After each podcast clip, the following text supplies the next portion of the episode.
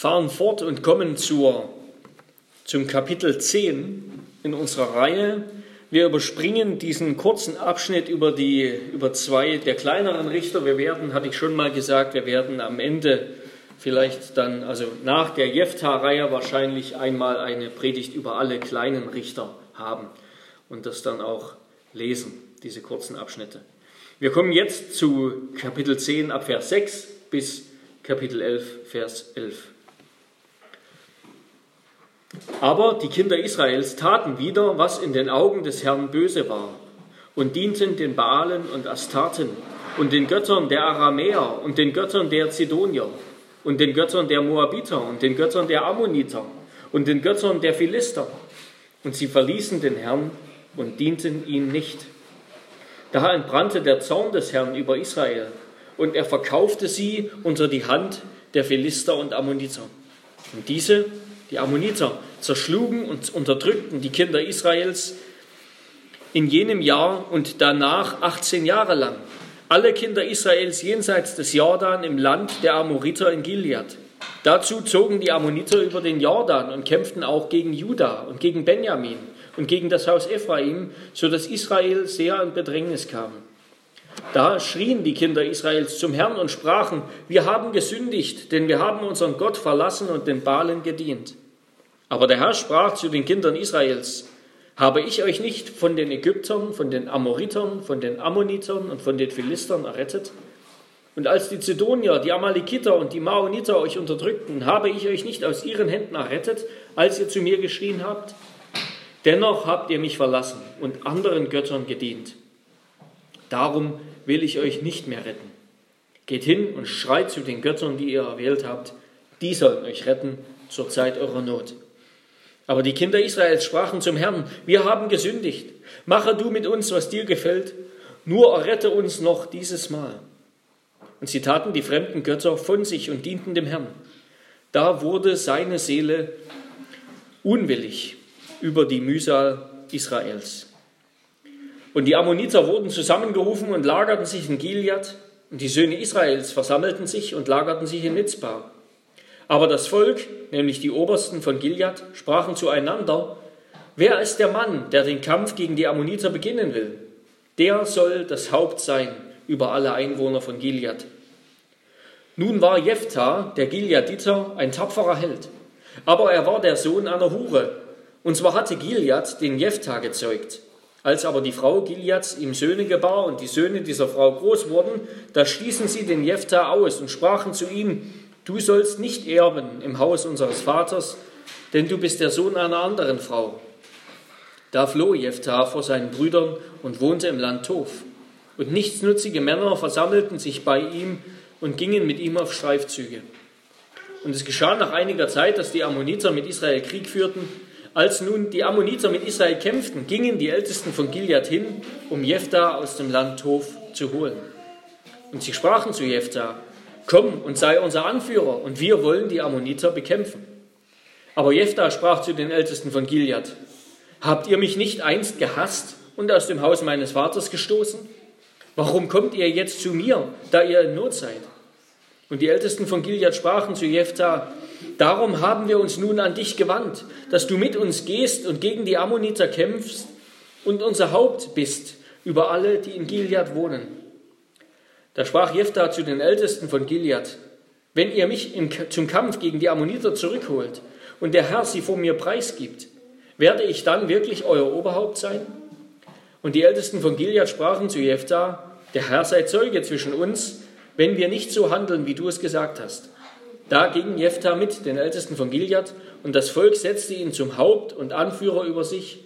Und Jephthah redete alles, was er zu sagen hatte, vor dem Herrn in Mitzbah. Wort des lebendigen Gottes.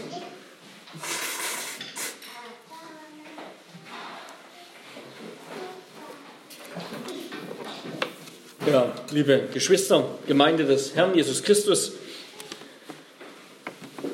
ich weiß nicht, ob ihr eher optimistisch oder pessimistisch gestimmt seid, so von eurer Grundhaltung her, aber das Buch Richter hat sicherlich das Zeug, uns zu Pessimisten zu machen. Es ist so ein richtig negatives Buch, so fühlt es sich an. Es geht immer tiefer rein in den Morast, immer weiter weg von Gott. Das Volk Israel, und darin ähnelt das Volk Israel, trotz aller Unterschiede zu heute, doch auch unsere Situation hier in Deutschland oder in Europa des 21. Jahrhunderts. Das Volk Israel hat Gott zunehmend aus ihrem Leben herausgedrängt, aus ihrem Leben verbannt. Sie haben es mit anderen Göttern, mit den Göttern anderer Völker, ironischerweise immer gerade der Völker, die sie zugleich unterdrückt haben, also ihre Feinde, haben sie es ausprobiert. Und das hat ihnen besser gefallen als mit diesem traditionellen Gott, der die Väter aus Ägypten befreit hat, angeblich. Jetzt konnte jeder Einzelne den Gott anbeten, den er gern haben wollte. In Sachen Pluralismus und Individualisierung der Religion also eindeutig ein Fortschritt. Israel hat sich eben weiterentwickelt, war erwachsen geworden, hat den alten monotheistischen Götterglaube hinter sich gelassen. Und die Beziehung zu Gott ist zerbrochen. Ja, wir fragen uns an diesem Punkt jetzt schon in Kapitel 10, nachdem dieser, dieser Refrain und Israel tat, was böse war in den Augen des Herrn und sie dienten dem Herrn nicht. Dieser Refrain hat sich jetzt schon mehrmals wiederholt. Ja, es ist schon der, der vierte große Richter, bei dem wir jetzt hier sind. Nein, der fünfte. Ähm, dieser Refrain hat sich schon wiederholt. Wir fragen uns, warum Gott und Israel, warum das überhaupt eigentlich noch zusammengeht. Ja, das ist doch offensichtlich eine gescheiterte Ehe. Eine Beziehung, die schon oft auseinander und wieder zusammengekommen ist. Was hat Israel eigentlich noch an Gott? Was hat Gott noch an Israel? Aber irgendwann ist eben mal endgültig Schluss. Irgendwann ist mal endgültig Schluss und es hat den Anschein, als wäre das hier der Fall. Wir wollen uns diese Episode, Episode anschauen unter drei Punkten. Erstens Israel, Israels völlige Kanaanisierung.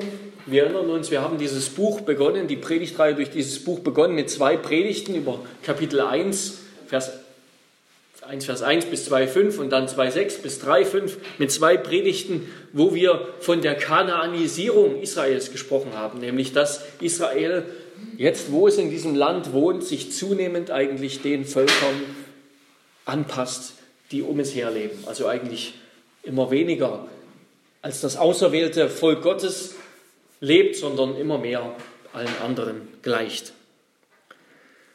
Also Israels völlige Kanaanisierung oder ist echte Umkehr möglich? Zweitens, Gott schweigt oder wann reißt Gottes Geduldsfaden? Und drittens, Jeftas Berufung ohne Gott oder wer kann uns retten?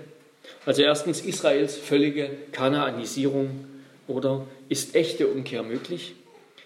Israel ist hier auf dem Höhepunkt seines Götzendienstes angelangt. Es ist vollkommen kanaanisiert. Und woher nehme ich das?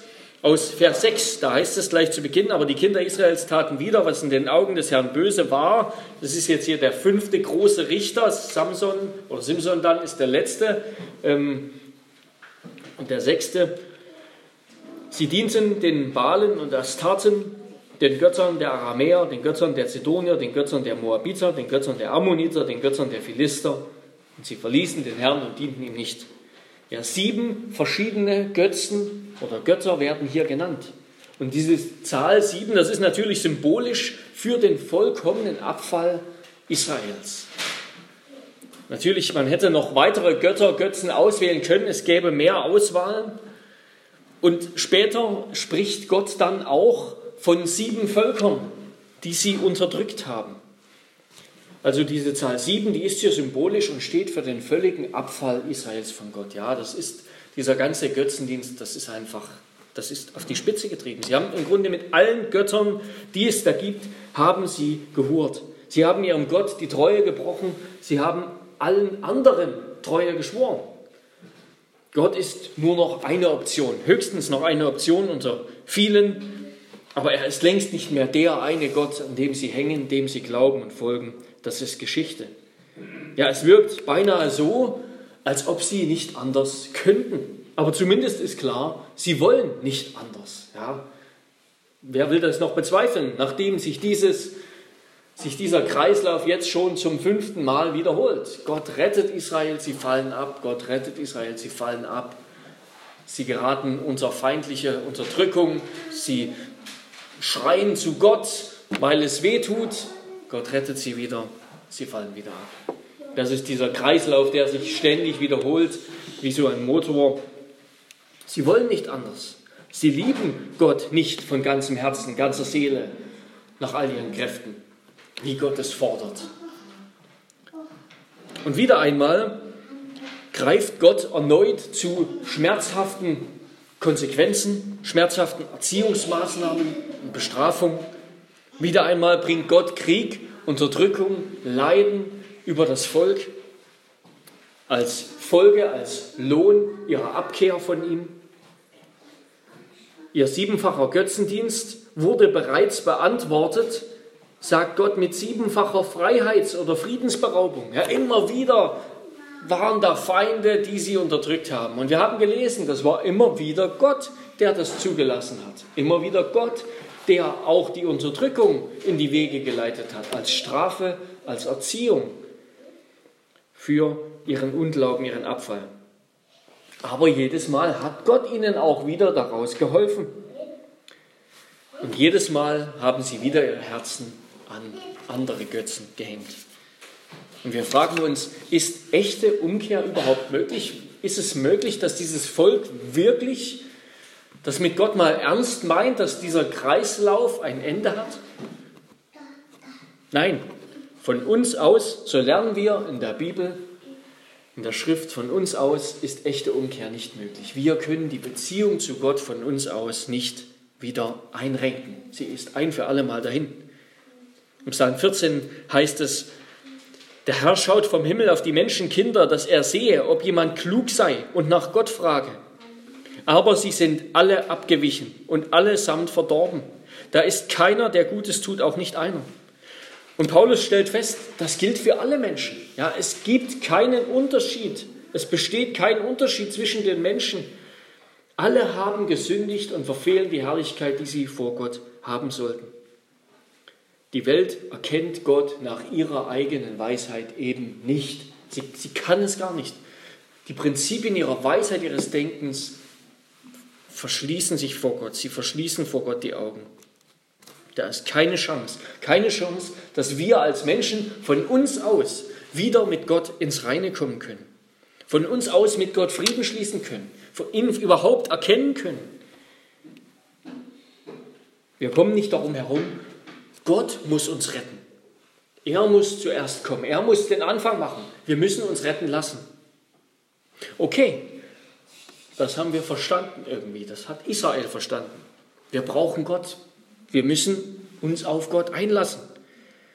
Das haben sie verstanden und deshalb bekennen sie, wir haben gesündigt. Vers 15, 16, wir haben gesündigt. Mache du mit uns, was dir gefällt. Nur errette uns noch dieses Mal.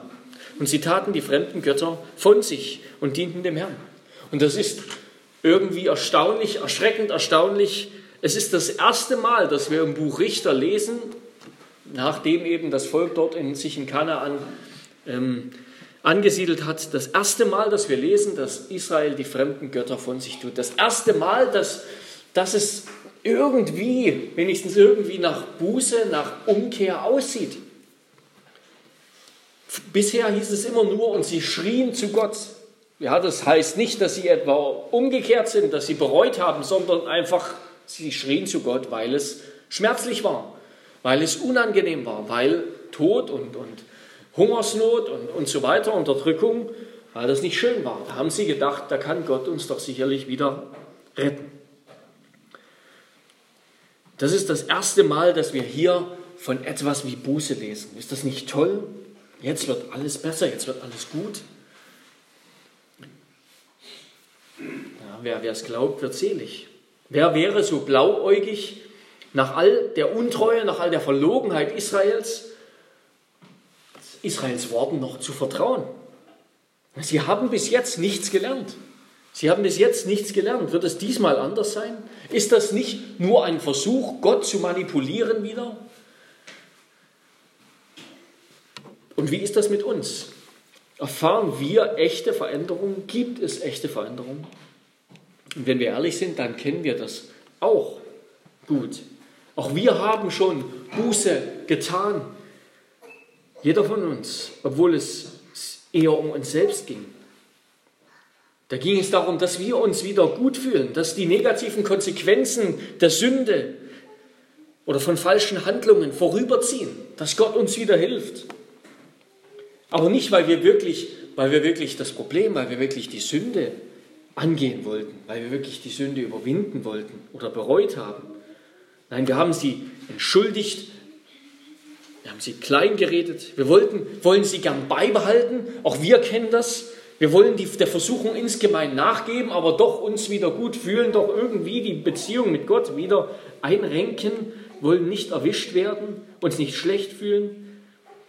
Und dann ist auch unsere Umkehr eher der Versuch, Gott zu manipulieren und uns selbst ein gutes Gewissen einzureden.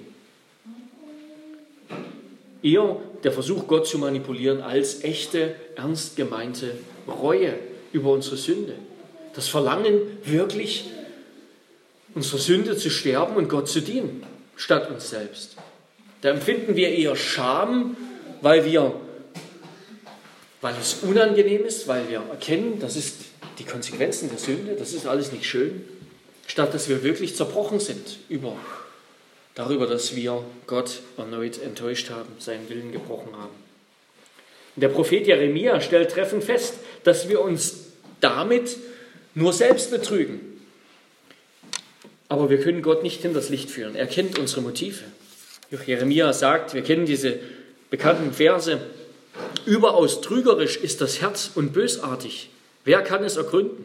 Ich, der Herr, erforsche das Herz und prüfe die Nieren, um jedem Einzelnen zu vergelten, entsprechend seinen Wegen, entsprechend der, Furcht, der Frucht seiner Taten. Ja, weder Gott noch unser Herz ist wirklich in unserer Hand, können wir wirklich verändern. Im Gegenteil, unser Herz ist in Gottes Hand. Er kennt unser Herz, er kennt uns. Wir können ihm nichts vormachen. Noch einmal, ist echte Umkehr, echte Herzensänderung möglich oder ist das nur eine, ein Traum, nur ein Betrug? Ja, es ist möglich. Paulus bejaht. Er schreibt, denn Gott, der dem Licht gebot, aus der Finsternis hervorzuleuchten, er hat es auch in unseren Herzen Licht werden lassen, damit wir erleuchtet werden mit der Erkenntnis der Herrlichkeit Gottes im Angesicht Jesu Christi. Echte Umkehr geschieht, wenn wir Gott mehr lieben als uns selbst und als unsere Sünde. Und wenn wir ihn nicht lieben um unser Selbstwillen, sondern um seinetwillen, um Gottes Willen. Nicht wegen seiner Gaben oder weil wir nicht in die Hölle wollen, sozusagen, weil wir die Schmerzen, die Scham, die Sünde verursacht, nicht wollen, sondern um Gottes Willen. Wahre Reue über Sünde kann nur durch das Evangelium erzeugt werden, sagt Paulus. Warum? Denn im Evangelium strahlt die Liebe Gottes mit solcher Kraft, dass wir begreifen, dass sie uns in die Lage versetzt, Gott um seiner selbst willen zu lieben und Sünde um ihrer selbst willen zu hassen. Durchs Evangelium befähigt Gott uns, ihn um seiner selbst willen uneigennützig zu lieben und uns allein an, um seiner selbst willen an ihm zu erfreuen. Wie tut Gott das?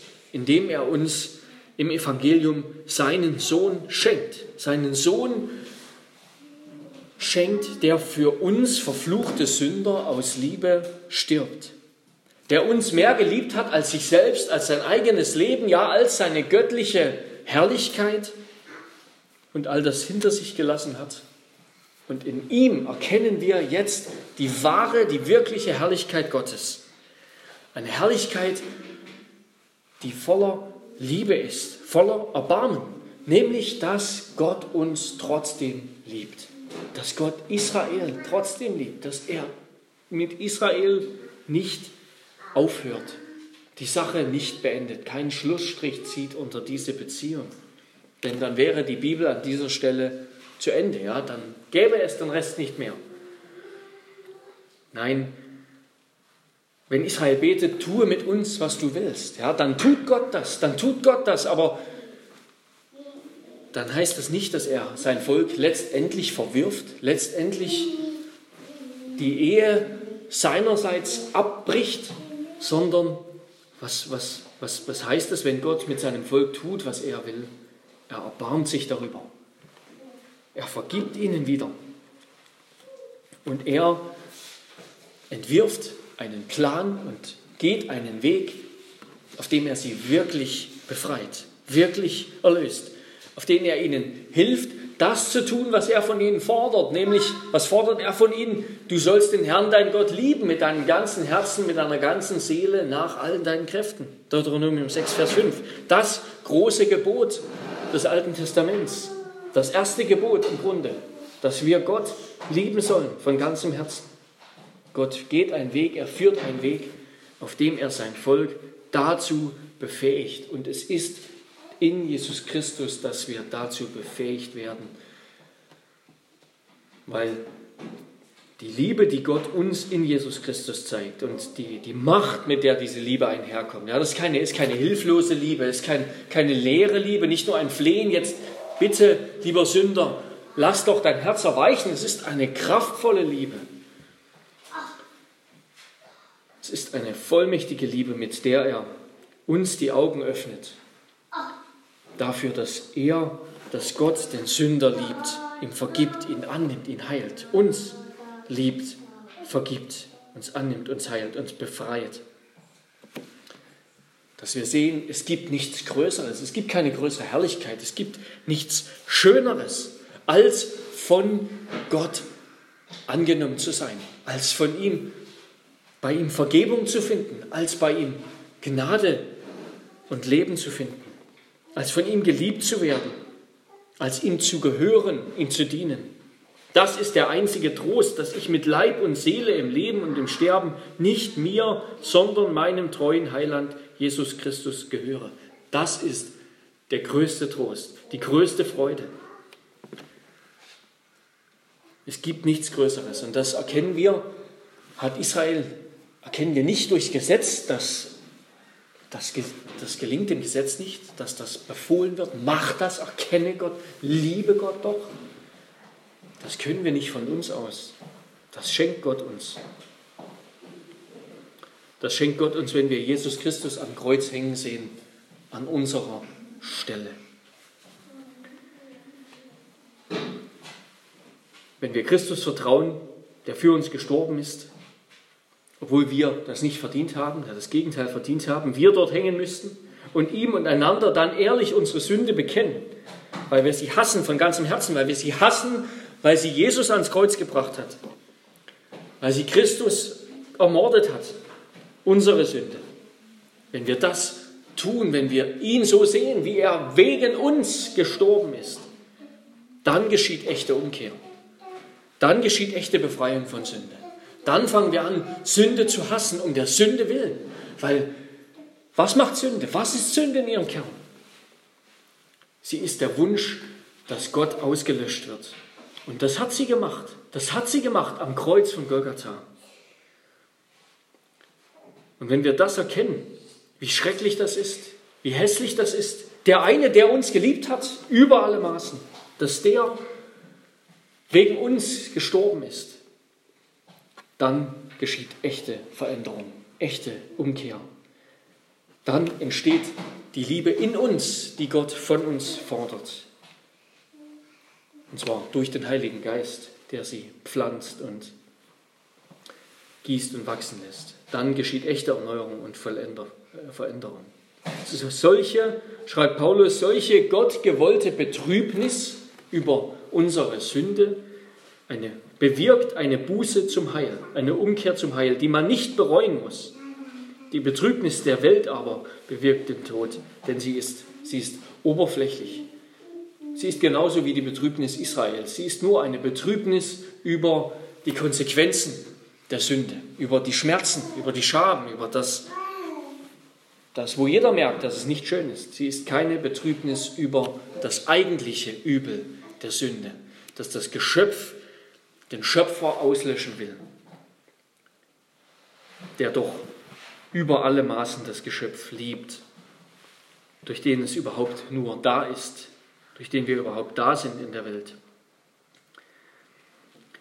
Ja, diese, diese Betrübnis über Sünde, diese Umkehr, die geschieht dann nicht aus uns, die machen wir dann nicht selbst, eben weil Gott sie von uns fordert, weil er sagt, mach, kehr um, glaube, tu Buße, vertraue mir, folge mir, bau an deiner Beziehung mit Jesus. Nein, sie geschieht dann aus Gott. Jesus hat diese Beziehung gebaut. Er hat uns geliebt. Er hat uns verändert. Er hat uns neu gemacht. Das ist dann alles aus Gott. Und dann kommt unsere Buße aus Gott und führt zu ihm. Ja, als Christen kommen wir in diesem Leben niemals an den Punkt, an dem der Kampf gegen die innewohnende Sünde ganz aufhört und vollendet wäre. Das Christenleben besteht nicht nur aus Freude, nein, es ist ein fortdauernder Kampf um Freude inmitten des Leids. Wie Paulus schreibt, wir leben als Traurige, aber allezeit fröhlich. Oder was Luther im Grunde mit anderen Worten beschrieben hat, wir sind gerechtfertigt, aber noch Sünder. Wir sind in Gottes Augen schon neu. Wir sind in unserem Herzen schon neu durch den Heiligen Geist. Aber doch müssen wir uns noch durchkämpfen. Wir kämpfen im Glauben. Das Leben ist ein fortdauernder Kampf, das Leben des Christen, ein fortdauernder Kampf um Freude inmitten des Leids. Und so geschieht echte Umkehr. Und ist Umkehr auch echt? Das heißt nicht, dass sie einmalig sein muss. Das heißt, ja, Buße, wir sollen jeden Tag sterben. Wir sterben jeden Tag dem alten Menschen, wenn wir im Glauben Christus ergreifen.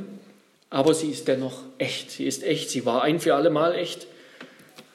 Und sie wir merken, dass sie echt ist, indem wir diesen Kampf um Freude immer mehr gewinnen.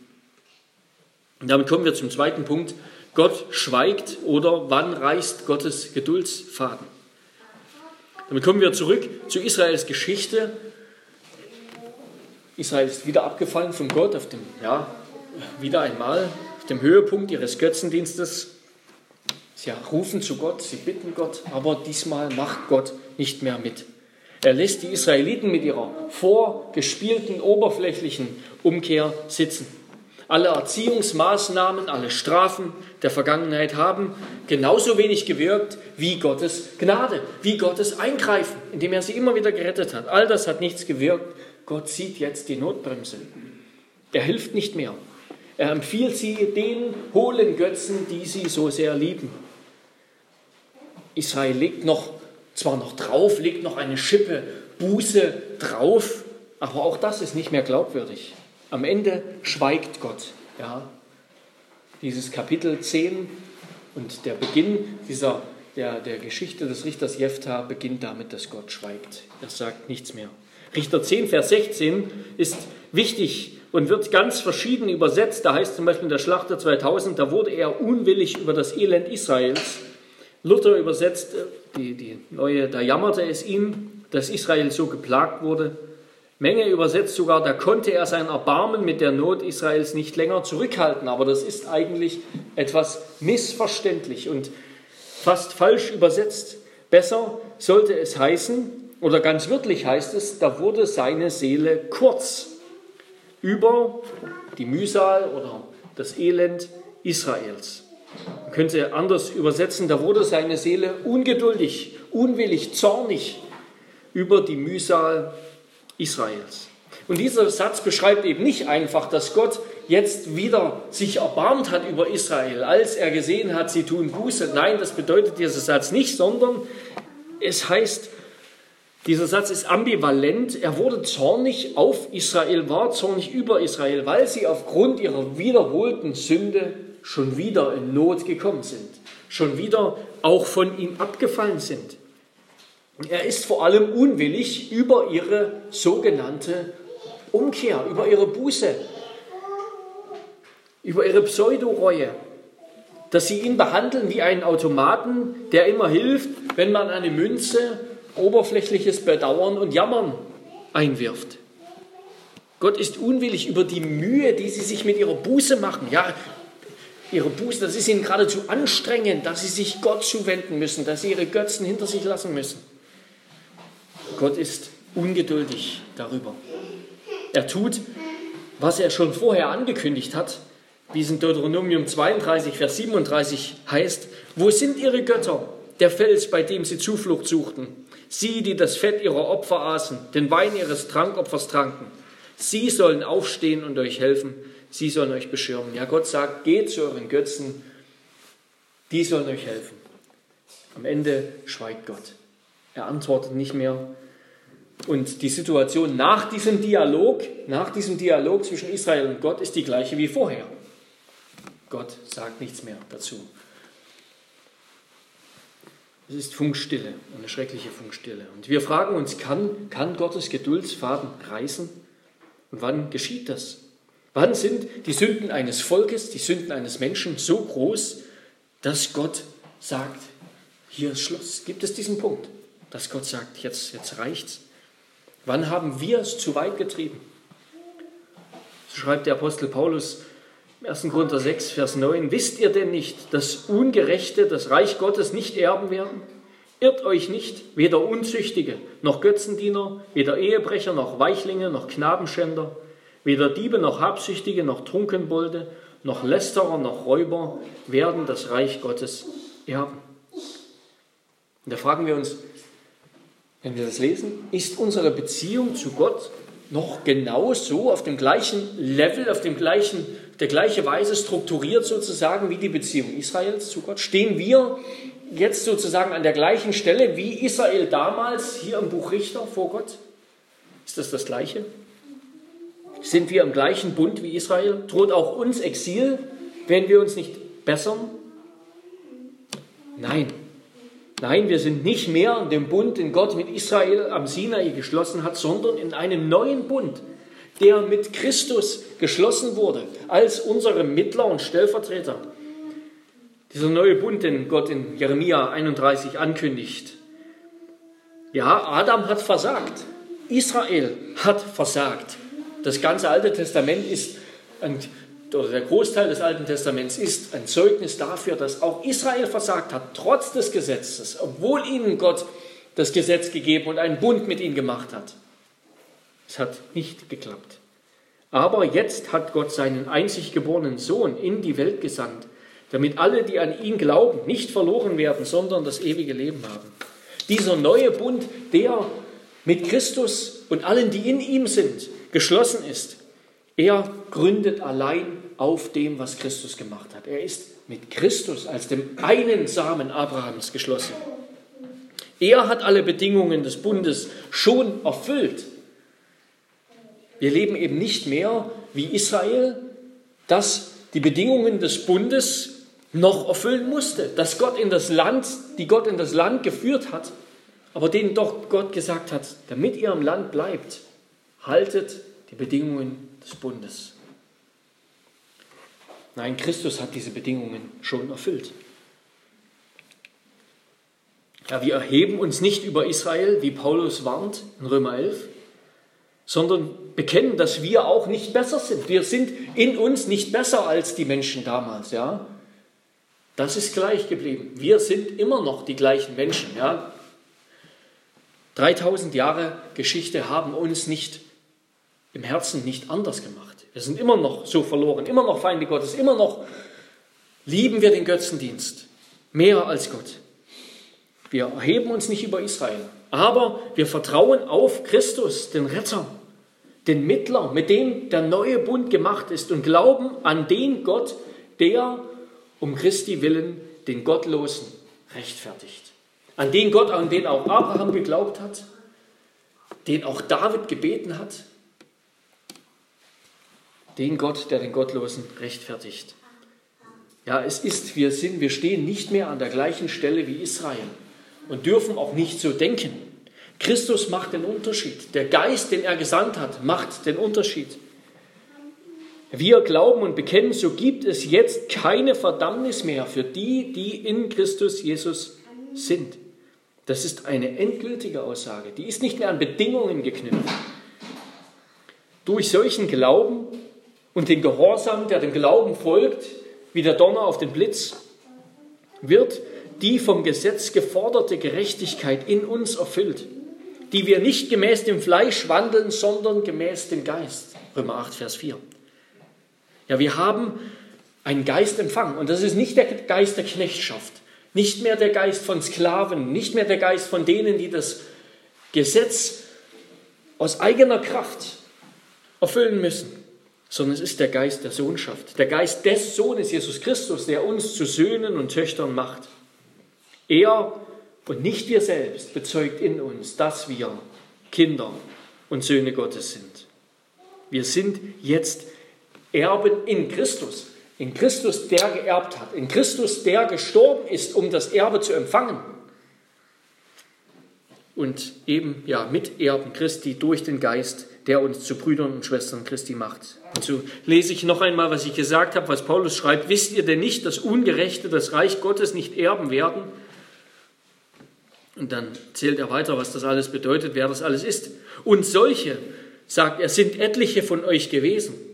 Aber ihr seid abgewaschen, ihr seid geheiligt, ihr seid gerechtfertigt worden in dem Namen des Herrn Jesus und in dem Geist unseres Gottes. Anders gesagt, wenn wir nicht glauben, dass sich seit dem Buch Richter etwas verändert hat, etwas grundlegend verändert hat, dass wir noch immer irgendwie in der gleichen Misere und Not sitzen, dann übersehen wir Christus und seinen Geist. Unsere Situation ist nicht mehr die gleiche wie Israel, wie Israels damals am Berg Sinai oder jetzt hier im Land Kanaan. Nein, seitdem war Weihnachten, Karfreitag, Himmelfahrt und Ostern.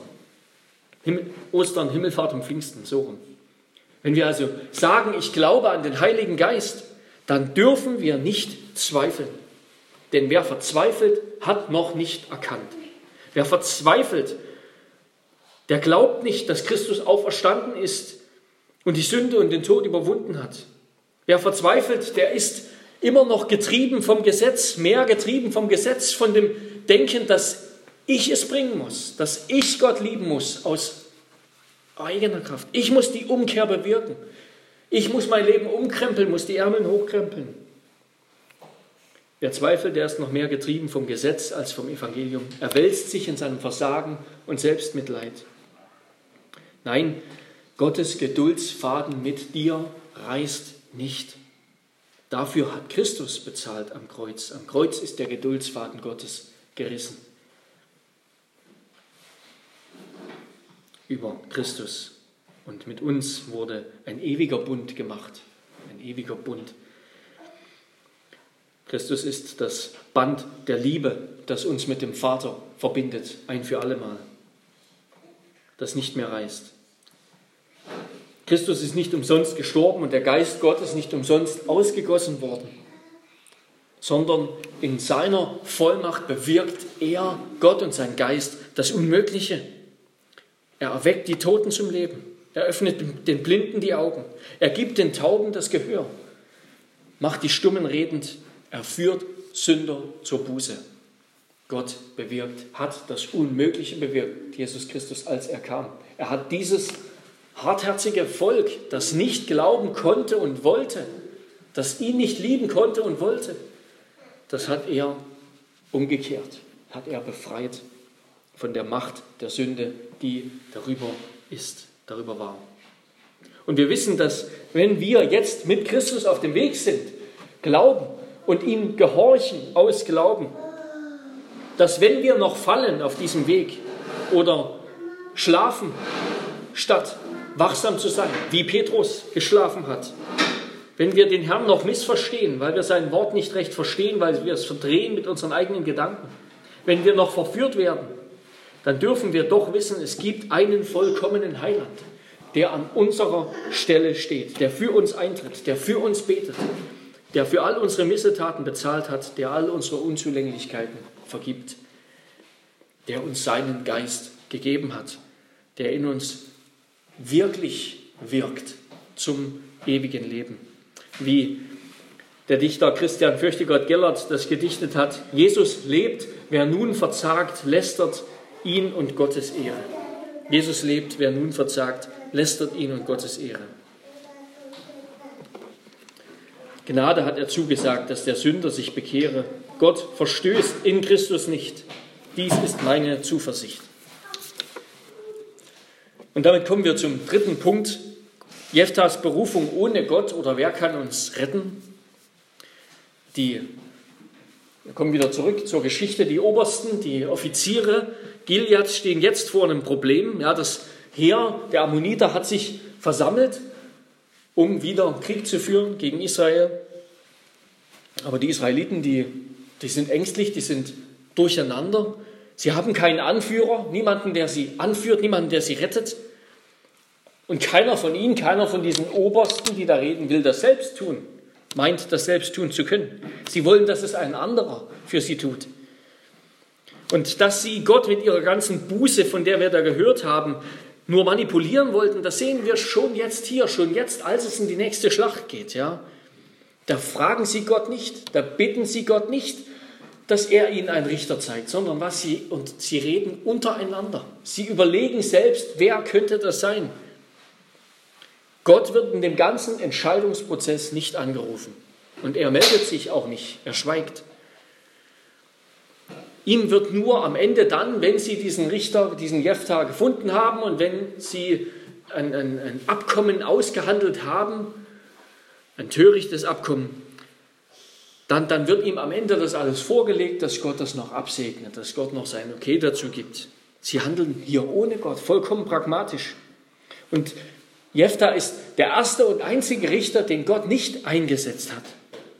Das ist reines Menschenwerk. Gott beruft ihn nicht, wie im Fall Gideons noch. Ja, es ist vielsagend, dass sie dann in ihren menschlichen Überlegungen eben einfach einen nehmen, der, der, der passen könnte. Ja, einen Räuberhauptmann, der der Sohn einer Hure ist, den sie früher selbst ausgestoßen haben. Zu dem kommen sie jetzt. Ja, sie haben ihn früher selbst ausgestoßen. Wir werden hier kurz in den Hintergrund der Geschichte Jeftas eingeführt. Sein Vater, Gilead, hatte auch eine, ja, eine Beziehung mit einer Hure und er war das Ergebnis. Und als dann später der Vater wahrscheinlich gestorben war, die Söhne der Frau groß waren, wollten sie ihn rauswerfen und natürlich konnten sie das nicht einfach so. Sie sind zu den Ältesten gegangen, den Ältesten, von denen wir hier lesen, den Ältesten, die im Tor sitzen, so lesen wir es im Alten Testament. Und im Tor dann wird, werden die rechtlichen Verträge und so weiter geschlossen und sie haben mit den Ältesten ausgemacht, dass dieser, dieser der eigentlich gar nicht dazugehört, dieser Jephtha, der muss weg, der muss verbannt werden, der darf nicht erben mit ihnen, den echten Söhnen. Gileads. Und so haben die Söhne Gileads mit Hilfe der Ältesten den Jephthah verbannt. Und er ist geflohen, er wurde zum Räuberhauptmann, hat eine Bande von, von Meuchlern um sich gesammelt. Das gleiche Wort, das, das wir lesen bei in der Geschichte Abimelechs. Ähm, hat eine Bande von, von Räubern um sich gesammelt und lebt als Räuber. Und jetzt kommen sie wieder zu ihm. Warum? Ja, weil er ein mächtiger Held ist, weil er einen guten Ruf hat, einen Held, einen Ruf als Krieger, als Kämpfer, weil er eine, eine Truppe und Waffen um sich hat. Er könnte Israels Anführer sein. Sie wenden sich also an einen Räuberanführer, den sie selbst enterbt und verbannt haben aber der eben ein mächtiger Krieger ist und eine Truppe von Halsabschneidern um sich geschart hat. Aber Jephtha ist von ihrer scheinheiligen Reue genauso wenig beeindruckt wie Gott. Ja, das, die Dialoge hier zwischen Israel und Gott und zwischen Israel oder den ältesten Gileads und Jephtha, die sind ganz ähnlich, die sind sehr parallel. Jephtha lässt sich nicht beeindrucken. Er lässt sie abblitzen, die, die ihn früher betrogen und hintergangen und ausgestoßen haben. Und sie wollten ihn auch täuschen. Denn wir lesen in 10, äh, Vers 18, Kapitel 10, Vers 18, dass die Obersten Israels schwören, dass derjenige, der sie anführt, zum, zum Anführer werden soll. Derjenige, der den Krieg beginnt, der sie in Krieg führt, soll zum Anführer, zum Rosch, zum Haupt werden. Aber jetzt hier, wenn sie zu ihm kommen, Kapitel 11, Vers 6, bieten sie ihm nur den Posten eines Offiziers, eines militärischen Anführers an. Erst als Jephthah ablehnt und sagt, das reicht nicht, ihr müsst mehr bieten sozusagen, dann sagen sie, okay, du wirst auch unser Oberhaupt werden. Ja, Jephtha lässt sie genauso abblitzen mit ihrer Manipulation wie Gott. Es gibt nur einen entscheidenden Unterschied zwischen Gott und Jephtha, nämlich dass Jephtha genauso egoistisch und opportunistisch ist wie Israel. Als er die Gelegenheit gegeben sieht, dass er nicht nur sein, sein altes Erbe, seinen alten Anteil wieder zurückbekommt, sondern auch zum Haupt Israels oder zumindest zum Haupt dieser zweieinhalb Stämme im Ostjordanland gemacht wird, ergreift er diese Gelegenheit. Ja, es geht ihm genauso wenig am Ende um Israel. Er ergreift seine Gelegenheit. Er sieht seine Chance gegeben und diese nutzt er. Und natürlich geht er da sozusagen all in. Das ist ganzer Einsatz, denn zuerst einmal muss er den Sieg liefern. Zuerst einmal muss er als Anführer gegen die Ammoniter kämpfen. Wir werden sehen, dass dieser ganze Einsatz, den er da jetzt hier eingeht, es geht alles darum, um den Sieg. Wenn er nicht gewinnt, dann ist er gleich wieder weg. Entweder wird er getötet oder er ist auf jeden Fall kein Oberhaupt der Stämme. Dieser ganze Einsatz, der wird ihn noch zu sehr dummen Äußerungen verleiten in Zukunft. Also im Gegensatz, Jephthah ist im Grunde genau wie Israel. Ja. Es geht ihm nur um sich selbst, um sein eigenes, seinen eigenen Vorteil. Aber im Gegensatz zu Jephthah ist Gott wirklich besorgt um Israel. Er liebt Israel. Er will Israel wirklich retten.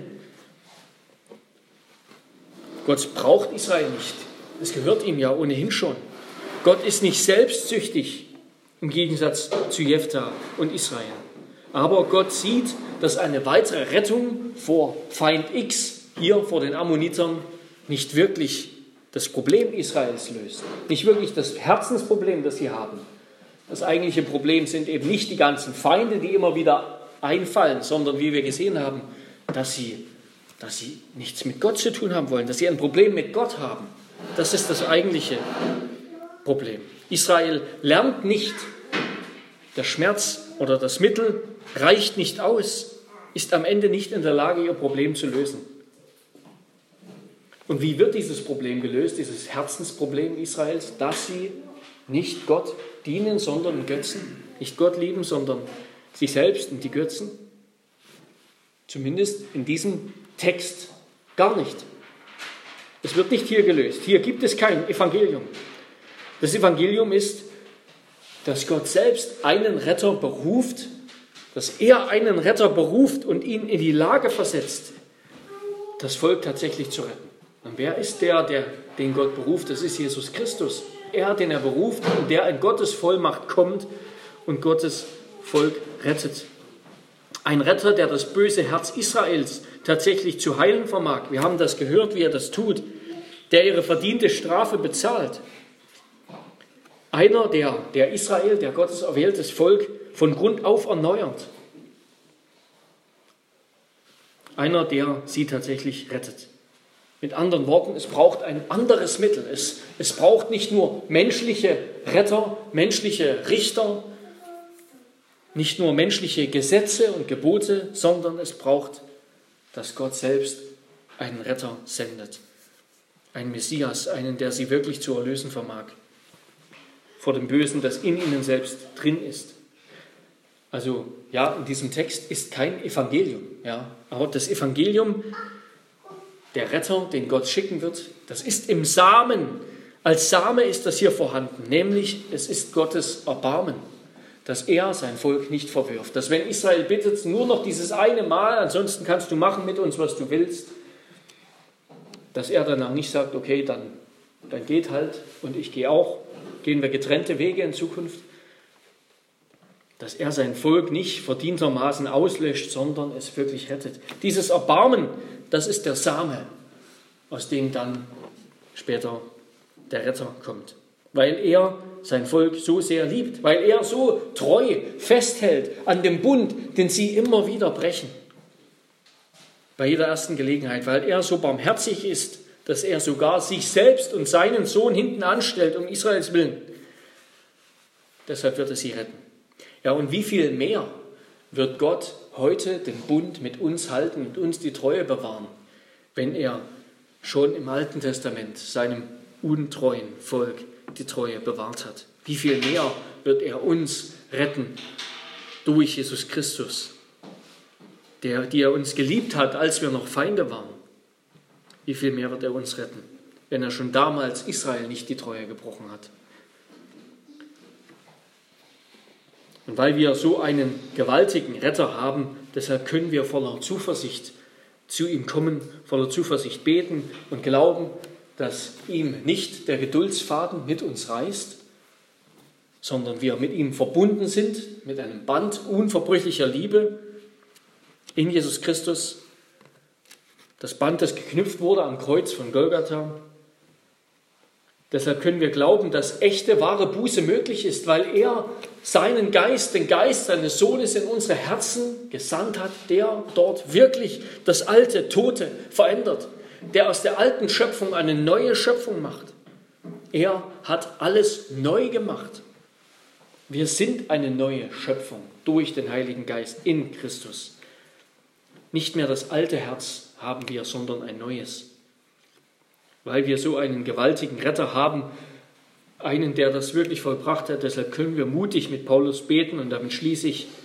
Deshalb hören wir auch seit dem Tag, da wir es vernommen haben, nicht auf, für euch zu beten und zu bitten, dass ihr erfüllt werdet mit der Erkenntnis seines Willens in aller geistlichen Weisheit und Einsicht, damit ihr des Herrn würdig wandelt und, in, und ihm in allem wohlgefällig seid, in jedem guten Werk fruchtbar, in der Erkenntnis Gottes wachsen, mit aller Kraft gestärkt, gemäß der Macht seiner Herrlichkeit zu allem standhaften Ausharren und aller Langmut mit Freuden, indem ihr dem Vater Dank sagt, der uns tüchtig gemacht hat, teilzuhaben am Erbe der Heiligen im Licht. Er hat uns errettet aus der Herrschaft der Finsternis und hat uns versetzt in das Reich des Sohnes seiner Liebe, indem wir die Erlösung haben durch sein Blut, die Vergebung der Sünden. Ja, wir haben einen Retter, der das vollbracht hat, dass Gottes Geduldsfaden nicht reißt, dass, dass unser Herz tatsächlich ein neues Herz ist, nicht mehr das alte, sondern ein Herz, das glaubt und liebt. Gott liebt um seinetwillen. Amen. Lasst uns beten.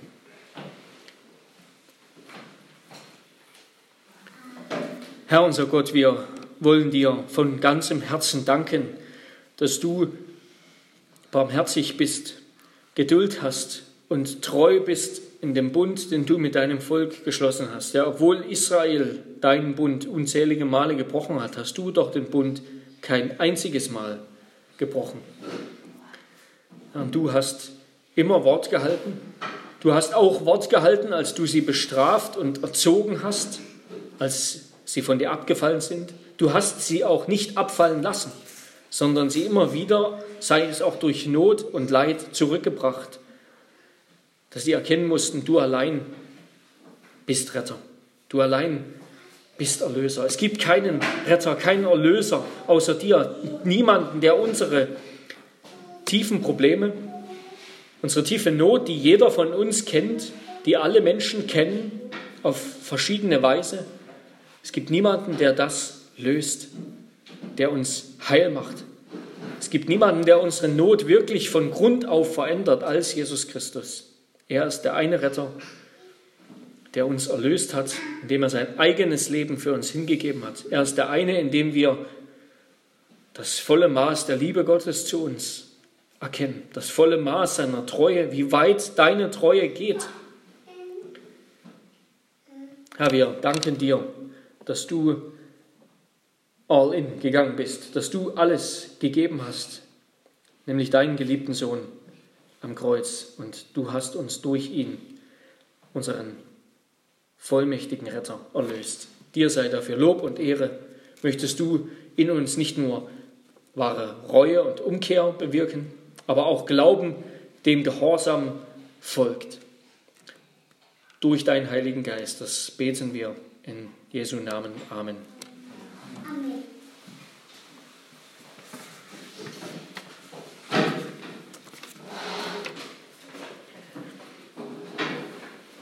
Wir wollen antworten auf die Predigt mit dem Lied Freut euch, ihr Christen alle, Nummer 102, Strophen 1 bis 4, wo wir das das Werk des Geistes, den Christus gesandt hat, besingen. Nummer 102, Strophen 1 bis 4.